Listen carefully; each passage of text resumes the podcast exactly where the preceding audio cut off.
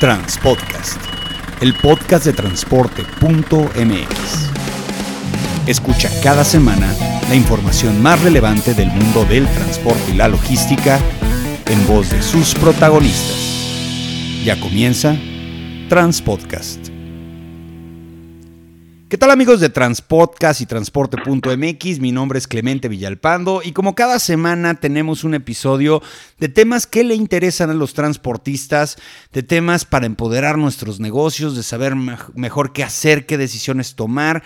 Y el día de hoy tenemos un episodio muy importante, muy interesante, con gente con mucha experiencia. El día de hoy vamos a entrevistar a Gerhard Gross. Él es el director general de Daimler Financial Services y básicamente para los que no conocen, o a lo mejor se les hace un poquito raro, Daimler pues es la empresa que comercializa, es la empresa corporativa, la matriz de la, de la marca Freightliner, que bueno, ustedes saben muy bien, es una marca que está ganando mucha cuota de mercado. Y una de las cosas más importantes para poder crecer en el mercado es tener buenos instrumentos financieros, buenas opciones financieras, porque como bien saben, pues cualquier tractocamión pues es un costo muy muy fuerte, muy importante. Y si uno opta por una, eh, un financiamiento o por un crédito, pues tienes que buscar las mejores ventajas. Por eso tenemos aquí a Gerhard. ¿Cómo estás? Buenos días, buenas tardes, buenas noches, dependiendo a qué horas nos escuchen los escuchas. Buenas tardes, Clemente. Muchísimas gracias por invitarme. La verdad es que es un privilegio y un honor participar en tu podcast. Así que otra vez te doy eh, mi agradecimiento más profundo. No, maravilloso. Muchas gracias, Gerhard. Oye, primero que, que nada, es eh, nos gusta mucho conocer a la persona, eh, porque pues tarde que temprano las, las empresas están hechas de las personas. ¿Cuál es tu trayectoria? ¿Cómo empezaste en este mundo del, financiamiento? Este, ¿En qué áreas has estado? Platícanos un poco de ti. Pues es, una, es por casualidad que me preguntas, porque yo en julio, es decir, en este mes, voy a cumplir 30 años en el grupo Daimler. Yo empecé en julio de 1990. Antes de eso estuve en la, la banca. Eh, me, contrataron en, en, Daimler, me contrataron en España, en aquel entonces estaba mi, padre, eh, eh, fue su última trayectoria, su último puesto, su última asignación en, en Madrid y ahí es donde se jubiló y ahí es donde pasé los, últimos años en el colegio, iba al colegio alemán ahí. Entonces me contrataron en, en, en Madrid, de ahí me enviaron a Estados Unidos, a México, después de México me fui a Miami, de Miami a Puerto Rico, de Puerto Rico otra vez a México, de México a España, de España otra vez a México, esta vez ya no con la financiera, sino con Daimler Trucks. Eh, de ahí me mandaron a Rusia, a Moscú, de Moscú a Dallas, de Dallas a Estambul, de Estambul otra vez a Dallas y ahora finalmente eh, otra vez en México. Es mi cuarta vez en México, yo creo que es mi karma. Eh, y estoy, la verdad es que estoy encantado. tengo dos hijas, una de ellas prácticamente llegó con un año a, México, o sea que se crió en México y la otra de plano nació en México, eh, tiene la nacionalidad mexicana y la mantiene con mucho orgullo. Oye, maravilloso. Y bueno, antes que nada, felicidades por la lucidez de todo el recorrido, te lo sabes perfectamente bien. ¿Qué crees que, bueno, eso es una pregunta muy interesante porque tú eres una persona que con todo lo que has visto y has podido eh, constatar durante tantos años en tantos lugares, puedes tener como que un punto crítico interesante sobre lo que es el transporte de carga y lo que es el financiamiento del transporte de carga, no nada más en un país, sino en muchos. ¿Tú qué, qué consideras o qué características tiene el transporte mexicano que no tienen otros países? Ante todo lo que es la idiosincrasia del país, que es eh, eh, esa frontera con, eh, con los Estados Unidos, es el país económicamente más desarrollado del mundo y que siempre pues nos llena de, de, optimismo, de optimismo. O sea, México yo creo que está predestinado a crecer económicamente eventualmente en, digamos en un futuro yo no sé si, si, si voy a decir algo que está mal, tú me tienes que corregir, pero yo me acuerdo que en la crisis mexicana, después, de, después de la crisis mexicana, alrededor de 1998, eh, uno de, de, nuestros clientes transportistas me mencionaba el número de camiones o de, de, remolques que pasaban por la frontera en, en Nuevo Laredo. Y creo, creo que eran como 12 mil al, al, al, día, algo así. ¿no? eh, eso es algo que yo no he visto en ningún país de los donde he estado, en ningún país del mundo. Yo he visto cruces fronterizos entre Turquía y la Unión Europea, que son bastantes, pero vamos, nada eh, como, como, como México. Entonces esa combinación de, de México, un poco el motor de producción eh, para los Estados Unidos, y ese ir y venir entre los Estados Unidos y México, eh, no, al, menos que me, me puedas mencionar otro país, yo no creo que que se dé en ningún otro país del mundo. ¿no? no, yo tampoco considero que haya una interacción tan importante en materia comercial que la que se tiene y ha sido una tendencia. Este, aquí te voy a platicar una, ahora sí que una, eh, no es una anécdota, es una vivencia. Yo hice una tesis eh, de licenciatura sobre el desarrollo del transporte en el Tratado de Libre Comercio y, mi hipótesis iba muy sencilla, o sea, independientemente de que en el Tratado de Libre Comercio no se pudo abrir la frontera como nosotros quisiéramos, como transportistas mexicanos, pues cuestiones políticas como los Teamsters, cuestiones así, este, nunca se detuvo el comercio. Y uno de mis temas era ese, decía, de alguna u otra manera hemos encontrado que entre México y Estados Unidos eh, se pueda solucionar el transporte sin la necesidad de que el tractocamión cruce eh, la frontera de manera sencilla, tiene que haber un transfer, tienen que haber cosas así, y eso ha generado que pues definitivamente las cosas estén como estén y estén bien. Eh, tú, en la experiencia que tienes, Gerhard, eh, ¿consideras que el transportista mexicano y que, supongo que hace platicar con muchos, es eh, un hueso duro de roer, como decimos aquí en México, es, una, es un empresario eh, férreo que no se, no se, que a las primeras de cambio no se este, vence. ¿Cómo, cómo considerarías como el estereotipo del transportista mexicano? Me vas a tener un problema aquí. No, es, es para muy, a mí me es muy simpático. Yo tengo gran amistad y, y buenas relaciones con todos ellos. Eh, es un poco obcecado, déjame que te explique. Eh, yo he visto, ya te digo, llevo esto 30 años, yo he visto estados financieros, eh, estados de flujo de, efectivo, pues de transportistas en todos los países del mundo. Y a mí el, el, el, el, mundo del camión siempre me ha fascinado desde que yo entré en Daimler. La gran mayoría de mis colegas pues, se quedan maravillados con los automóviles que construimos, etcétera. A mí lo que me tumbó desde el primer día fue ver un camión, ¿no? y, y, y, lo, y, me tumbó dos veces. la primera vez que vi un camión Mercedes-Benz y la segunda vez fue cuando, cuando me enviaron a Estados Unidos y, y eh, vi un Freightliner.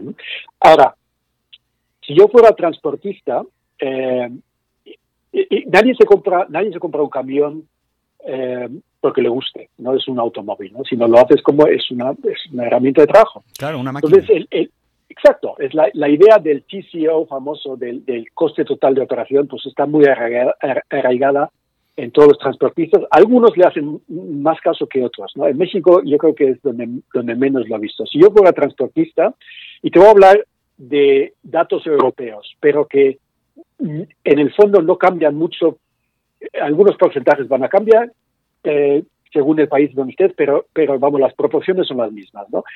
Si quitas al chofer de la ecuación, el costo del, del, chofer, el 53% de tus gastos, y son datos de Alemania, vienen de consumo de combustible y de, y de aceites. ¿no? Eso es lo más importante. Con lo cual, si yo fuera transportista, mi decisión número uno sería cuál es el camión que menor consumo eh, eh, eh, me da. Claro. Porque es el 53% de mis gastos operativos. El, el, el, el segundo concepto más importante es la depreciación, que es la diferencia entre lo que te cuesta el camión y en que lo vendes o en el que te lo compra la marca, ¿no? que es un 16% en Alemania. ¿no? Eh, y, insisto, no, no es el precio, porque si tú compras un camión por 100 y lo vendes eh, en, en, 3 o 4 años por 40, tu depreciación es un 60. Si compras un camión por 110 y lo vendes en, eh, ¿cómo se llama?, en 60 eh, dentro de tres eh, eh, o cuatro años, pues tuve tres regiones un 50, con lo cual sería, aunque cueste más, es, es, es más ventajoso, ¿no? Después ya nos vamos a cosas como impuestos, seguros, no, antes de eso vienen los peajes, por lo menos en Alemania, lo que serán las cuotas, ¿ya? Claro. después viene con un 10%, impuestos, seguros, concesiones con un 9%, eh, y final, bueno, finalmente ya con intereses que son solo, solo pesamos un 5% en, la, en, la, en, tu, en tus en tu, eh, ¿cómo se llama?, cuenta de resultados, ¿no?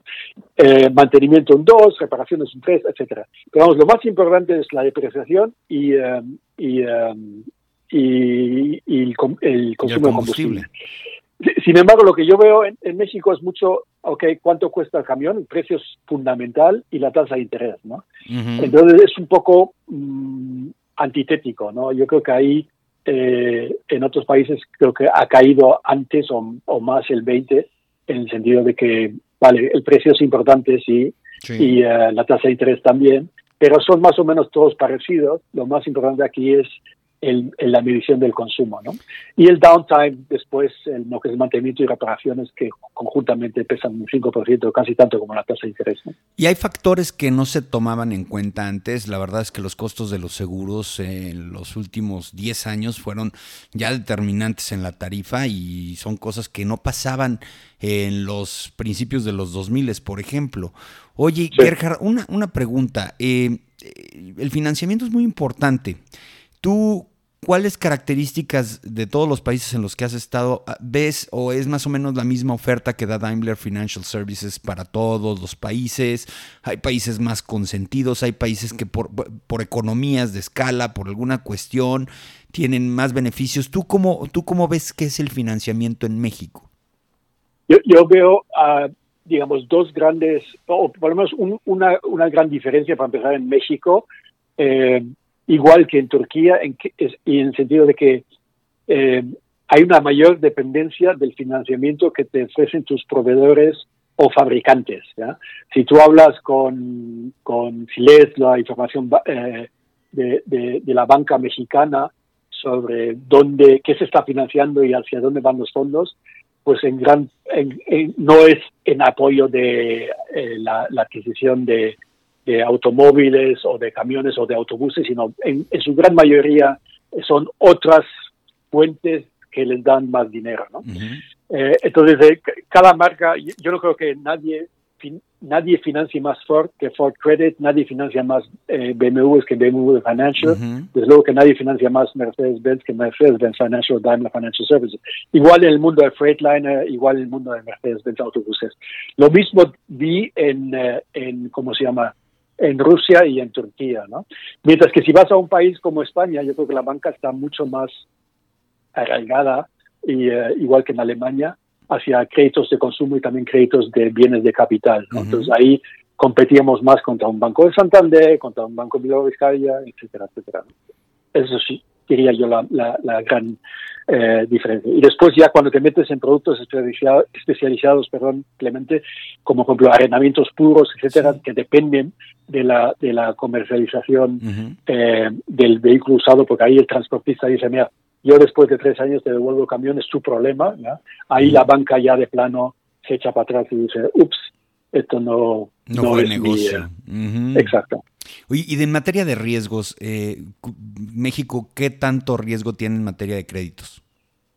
Es, es mayor porque el, el uh, vamos a ver, digamos, el, la, a la hora de, digamos, reestructurar un crédito, etcétera, pues el, el, sistema legal no te apoya necesariamente. Todo, todo, todo eso es muy complicado. Necesitas notarios, necesitas la intervención algunas veces de abogados, eh, eh, etcétera. El, uh, el sistema legal ya de plano para aquellos clientes que no solo no pueden, sino tampoco no quieren pagar, eh, pues tampoco te, te protege mucho. Eh, y eso complica bastante las cosas. Claro, por supuesto, digo, al final de cuentas, la, ahora sí que el bien que garantiza el crédito, pues no deja de ser la unidad, ¿no? En la mayoría de los casos. Sí, incluso lo hemos visto en, en, devoluciones voluntarias, pues tampoco es tan sencillo, ¿no? Porque tienes que de alguna forma formalizar eh, que el cliente voluntariamente está devolviendo sus unidades y que tú como compañía eh, eh, disuelves el contrato, etcétera. Así que el sistema legal no nos ayuda. Sin que nos metamos mucho en el dato exacto, ahora sí que yo sé que ahora sí que tu característica de alemán eh, va a tener la respuesta exacta en el momento. Es de cada 10 camiones, no importa si es rango medio, si es rango, si es clase 8, si es Sprinter, si es de todos los vehículos comerciales de las marcas Freightliner, Mercedes-Benz, ¿cuántos traen un financiamiento de Daimler Financial Services? ¿Qué porcentaje sí, ¿qué porcentaje? Bueno, si me das un momentito aquí, es más, te lo puedo decir casi exactamente. es que es lo que te iba a decir, no. preguntarle a un alemán que te diga un estimado es imposible. Siempre te dice, no, yo te quiero decir el dato exacto. el, el, hecho de que, ¿cómo se llama? Eh, sea alemán no, no significa que lo, que lo, sepa todo de memoria. No, lo sé, lo sé, perfecto. Eh, pero vamos, si, me das un segundito. No, claro, por supuesto, no te preocupes. En lo que lo buscas, digo, la verdad es que es interesante porque la cuota de mercado que ha llegado a tener eh, la, la marca en ciertos sectores eh, no tanto, bueno, en rango medio sí, pero en clase 8 ha sido un crecimiento muy fuerte. Y no es ningún secreto que antes la, la, marca reina pues era Kenworth, ¿no? Este, y, el crecimiento, cómo se han venido emparejando las cifras ha sido importante y mucho tiene que ver con el financiamiento. Muchos transportistas empezamos a comprar productos de la marca Daimler porque la tasa era mucho más atractiva que la que presentaba la marca líder en su momento. Bueno, yo ahí eso, eso se, se lo debemos a, a, nuestro compañero, a Flavio Rivera, que no solo es el, el jefe de la división de Freightliner y también el presidente del grupo en México. Y eh, él y su equipo han hecho un trabajo francamente maravilloso en posicionar a Freightliner como líder de mercado eh, pues no solo este año, sino también el, el, anterior. Eh, ahí te van los datos de penetración. Por ejemplo, en, en, en camiones, el, básicamente el 40% eh, de los camiones que vende que vende Flavio en México los financiamos nosotros. En autobuses ahora mismo, estos son, ay, perdón, perdón, que te estoy leyendo datos de el mes anterior. No te preocupes, digo, digo, de todas maneras el podcast, el podcast todavía se queda en, en, la nube un ratote, así que dame un estimado. O sea, tú dices más o menos que de, de cada 10 camiones eh, que se venden, 4 están siendo financiados por la, por la financiera de casa. 40%, y de los buses es un 75%. Oye, muy alto. Eh, sí, bases, eh, perdón, 35% y automóviles alrededor del 34%. ¿no? Siempre es una tercera parte, eh, un poco más de una tercera parte, eh, evidentemente ha bajado un poco la penetración también eh, por la situación del COVID-19. no, no es porque la banca esté financiando más, sino también porque los clientes están financiando menos, muchos están comprando con sus propios recursos. Pero alrededor del 40%, 40-45% en total ya suele ser una penetración aceptable para nosotros. Oye, Gerhard, el tema mm, que hemos visto durante los últimos meses con el tema del COVID-19 eh, ha generado una, un, fenómeno que, que, veíamos venir, pero que creo que se aceleró, que fue este mercado de los seminuevos. Eh, muchos transportistas en un afán de, generar liquidez eh, para costos fijos, y lo hemos platicado en algunos otros podcasts, eh, pues dijeron, estas cuatro unidades ahí las tengo paradas, no las estoy moviendo, déjame las vendo. Y este, o definitivamente, pues algunos sí dijeron, yo ya no quiero seguir operando y, las vendo y todo este tema. Hay, un, hay una plataforma que tiene Daimler que se llama Select Trucks que eh, es, muy, muy, muy fuerte, que pues es básicamente todo ese mercado de recompra. Ustedes también tienen eh, eh, el producto de financiamiento para quien se acerca a Select Truck y dice yo quiero comprarte un camión que, que tiene en, la misma base de, Daimler. Sí, por supuesto. Ahí ya no, no te puedo dar la penetración. no, no, te preocupes, nada más quiero saber si el producto existe. no sé, o sea, sé cuántos camiones usados financio, pero no los puedo dividir entre el total de camiones usados que vende tanto Select Trucks como la red, ¿no? Pero vamos, Select Trucks, para empezar, como herramienta, eh, eh, tanto de retoma y de sustitución, eh, es fundamental para, para Freightliner y nosotros los apoyamos, es decir, que el cliente que quiere comprar un camión usado y se acerca a un Select Trucks, eh, lo financiamos con mucho gusto. ¿no? Eh, no solo en México, sino en todos los países. Es una de las herramientas más importantes junto con la financiera que tiene, que tiene Daimler Trucks a su disposición pues para, vender más efectivamente.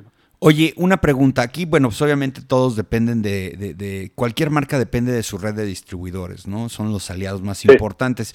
En el caso de, Daimler Financial Services, eh, el, personal es por parte del distribuidor o es por parte de la financiera? Y me, hago la pregunta un poco más clara. Es, por ejemplo, Zapata que, o Difrenosa, que son los distribuidores muy fuertes, por ejemplo, para Freightliner. ¿Ellos eh, capacitan a la gente o es gente de, de tu propia organización situada dentro del distribuidor? ¿Cómo funciona eso? Sí, no, ellos, cada uno de ellos suele tener lo que llaman el enlace o gerente financiero, ¿no? Y eso los capacitamos nosotros. O sea, nosotros les explicamos no solo cómo funciona nuestro sistema, sino las, las, las eh, bondades, eh, ventajas e inconvenientes de cada uno de los productos, el arrendamiento puro, arrendamiento financiero, el crédito directo, etcétera. Pero es personal de, eh, del distribuidor. Una pregunta, eh, ya un poco más relacionada a lo que es compra y venta y todo esto. Eh, ¿Existe el mitos y realidades en el tema del financiamiento? Eh, sí. Principalmente en razón de las tasas. Eh, ¿Tú consideras o has visto, en, aunque ahorita es muy difícil hacer una predicción por el tema del COVID-19 y la presión que puede llegar a tener la tasa de interés, pero tú, tú, tú te has dado cuenta que en el transcurso del tiempo, ahora sí que quitando el COVID-19, ¿qué ha pasado con las tasas de financiamiento? ¿Se han mantenido, han tendido a bajar? ¿Cómo ves ese comportamiento? No, aquí lo que es, pasa algo y como ex banquero de hace más de 30 años, eh, no, no me malinterpretes, no lo, no lo digo como crítica hacia la banca mexicana es que el gobierno mexicano ha bajado la tasa de referencia en varias ocasiones, que es la, la TIE. ¿ya? Ahora, la banca, esa bajada no necesariamente la ha repercutido hacia los intermediarios financieros y, sus clientes, porque la han utilizado para eh, incrementar sus provisiones para insolvencias eh, ante la pandemia en general y, eh, y la situación económica pues un tanto eh, eh, negra que nos viene en el futuro inmediato, ¿no? Como ex banquero, insisto, no les culpo, yo haría exactamente lo mismo, ¿ya? Pero eso explica por qué la TIE baja, pero las tasas del mercado no. Oye, otra pregunta, mitos y realidades. Eh, los costos de apertura de créditos, comisiones, etcétera, etcétera, luego son los que asustan al transportista porque pues, son costos fuertes a veces de inicio. En ese sentido, ¿ustedes qué trabajan para que esto no sea un impacto tan fuerte cuando el transportista dice, oye, pues me lo financian, sí, pero te ponen una lista ahí de que la comisión por apertura, que los gastos notariales, todo ese tipo de cuestiones, ¿cómo las trabajan para que no sea un golpe tan duro a la hora de empezar a financiar un camión? Es una muy buena pregunta. Yo creo que es una cuestión también de cada mercado. Por hay mercados donde dicen, dúdame una tasa de interés. Eh, es más, ¿no? no es la tasa de interés nominal, sino la efectiva, ¿ya? Eh, y, eh, y, esa incluye pues todos los costos adicionales y hay después mercados donde se, se, da la, usanza, si quieres decirlo así, donde tienes por un lado comisiones de estudio, comisiones de apertura, comisiones de no sé qué y una tasa de interés. México es un poco el híbrido, está un poco en la mitad. Eh, yo creo que está bastante balanceado. Personalmente, si me preguntas a mí qué prefería yo, yo prefería un, un sistema tal vez sin tanta comisión, eh, pero vamos con, con y, y, una tasa y punto. Ya es mm, por la simplicidad y la transparencia que le da eso al cliente, ¿no? Pero al final del día competimos eh, contra otros y si los otros mm, tienen un modelo híbrido de tasas más comisiones, pues ni modo. En el caso de lo que es el arrendamiento puro y el arrendamiento financiero, ¿cómo has visto el comportamiento, este famoso leasing que todavía no, no llega a encajar en el, en el ámbito de las empresas? No todas. Este, existen compañías que, bueno, casi, casi se dedican a eso, tú conoces muy bien cuáles son, pero en el caso de ustedes como, como financiera, eh, ¿qué aceptación le has visto a este famoso leasing? ¿Cómo ves al transportista? Como que siempre siento ¿Eh? que, el, que, quieren tener el camión y si no lo tienen sienten que no es de ellos. O sea, siempre hay ese sentido de permanencia, ¿no? De pertenencia. el sentimiento de propiedad está muy arraigado en México y en otros países también, tengo que decirlo abiertamente. Eh, pero la tendencia es en esa dirección, ya sea hacia un arrendamiento puro o un tipo de crédito con un balón, con un valor final alto, que te dé un poco la opción de me lo quedo no me lo, o te lo devuelvo, ¿no? Eh, en, en, ambos casos, yo la, la, razón, digamos, en el mundo por lo menos anglosajón, eh, la tendencia es claramente hacia un arrendamiento puro. Yo me acuerdo de un cliente en Estados Unidos que me llevó a decir, oye, tú haces arrendamiento también de choferes, porque si lo haces, ahora mismo te firmo, ¿no? Digo, ya no, no, no se pase usted. no se pase usted, ya. Con el camión ya es más que suficiente. Pero bueno, el, eh, y, es simplemente porque, mm, sobre todo las compañías grandes, eh, es, para ellos es una herramienta, eh, no hay ese, ah, ese sentimiento de, de, ¿cómo se llama?, de propiedad o de amor hacia el bien. Eh, hay algunas excepciones que son aquellos clientes que tienen eh, specs muy especiales, ¿ya? especificaciones muy especiales. Entonces ahí ya ni, ni modo, porque el, arrendamiento no les conviene, porque el valor es igual. Como está hecho el camión tan, tan, tan, tan a la medida para ellos, no, no tiene valor en el mercado secundario. ¿no? Oye, y hablando de empresas grandes, medianas y pequeñas, este, mitos y realidades, la gente tiende a creer que las empresas muy, muy grandes eh, no usan mucho los créditos, pero eh, no sé hasta qué números, hasta qué porcentaje sea más riesgoso menos riesgoso. Este, en el caso de empresas, te digo grandes, ¿tú ¿Cuál es la característica que ves? O sea, que ellos hacen un híbrido de tener unidades propias, todas son a crédito. ¿Cuál, ¿Cómo ves ese comportamiento? En México, ¿no? Sí, claro. En México, el, yo te digo, el 60%, si, si uh, yo acabo de calcular ahora mismo, eh, de, de, enero a mayo, el 60% de, de mi nuevo negocio, de mis adquisiciones, como se dice, es, eh, eh, han sido 60-64% han sido flotas grandes, ¿ya?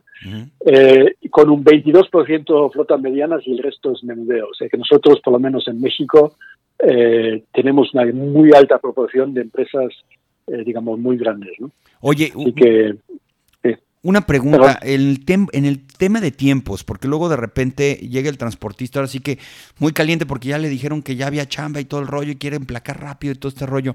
Luego pasaba hace muchos años que te decían, sí, pues ahí te van los papeles y tardan un tiempo. ¿Cómo han mejorado los tiempos de respuesta este, para los créditos? Es decir, de que uno traiga los papeles completos hasta que se lo otorgan. Sí, el tiempo, el tema de los tiempos de, respuesta es muy bueno porque gracias a, que, sobre todo porque tenemos, trabajamos predominantemente, no exclusivamente, eh, predominantemente con grandes flotas, lo que hacemos es abrimos líneas de crédito que también tienen en cuenta las necesidades eh, futuras. Y además tenemos un sistema de flexibilidad de que si te pasas en, lo que en lo que nos pides, pues eh, no hay, no hace falta hacer un nuevo estudio de crédito y someterlo a autorización a Estados Unidos o Alemania, sino que podemos moverlos dentro de un rango de flexibilidad. ¿no? Entonces eso nos ha funcionado bastante bien eh, y eh, e impide que tengamos que volver y eh, pedir, estados financieros auditados al cliente cada vez que pide, no sé, 100 camiones más. ¿no? Oye, ya por último, esto ya va más en, un rollo de, de, aconsejar a los que te escuchan en este podcast. ¿Qué les recomiendas eh, como disciplina financiera a un transportista? Tú has visto casos de éxito muy claros desde empresas chiquititas que de repente encontraron su manera de financiar eh, su equipo de transporte y esa fue realmente la clave del crecimiento de su negocio. ¿Qué, les, qué les recomendarías a los transportistas este, más en este momento? Porque te voy a ser sincero, muchos transportistas dicen no quiero arriesgar, pero la verdad es que tampoco hay que ser, hay que, hay que ponerse ahora sí que en un plan de no moverse, ¿no? Yo creo que una crisis el peor de los de, de, las decisiones es no tomar decisiones. Eh, ahí tú qué recomendarías? ¿Cuál es la parte conservadora? ¿Cuál es la parte arriesgada? ¿Hasta qué grado crees que un transportista hoy por hoy eh, pueda, eh, sin importar tanto el tema del mercado, sino el tema de lo del financiamiento, las tasas, ¿qué, qué recomiendas? Pues les recomiendo lo mismo que les recomiendo a todas las empresas, incluyendo a, la, a, mi, a mi propia empresa, que es, tú puedes un transportista rentable y quebrar. Y eh, la razón es porque lo que más importa, eh, no solo en una toca de crisis, sino siempre, es el estado de flujo efectivo. Eh, como dicen los americanos, cash is king. Entonces, cuando te venga tu contador con mil historias, que el, el balance, el estado de, resultados, de no sé qué, de impuestos, yo te digo, tira todo a la basura, pero sí, lo primero que te deben presentar es tu estado de flujo efectivo. Y eh, no conozco hasta ahora, y he estado, en, ya te digo, en muchos países, durante más de 30 años, no conozco ninguna compañía que haya quebrado por un exceso de liquidez. Claro, ese es el común denominador del éxito. Pues genial, Gerhard, maravilloso. La verdad es que nos, nos has ayudado mucho con esta plática. La verdad es que me interesa este, mucho que la gente conozca y que le tenga menos miedo al, financiamiento y al leasing y a este tipo de cosas, porque finalmente son herramientas que no se hicieron para complicar las cosas, sino para mejorarlas. Desafortunadamente a veces la resistencia al cambio es la que predomina en muchos negocios tradicionales y siempre estamos con esa situación, más en un país como México que trata de ser más conservador, ¿no? Realmente ha sido un placer, muchísimas gracias y espero que podamos o tú correspondas un día con nosotros porque estamos viendo cómo invitamos a personalidades del transporte mexicano para que den charlas también eh, a nuestros empleados y que ellos puedan aprender un poco la visión de, expertos y también de clientes, ¿no? Información es poder y comunicación es importantísima.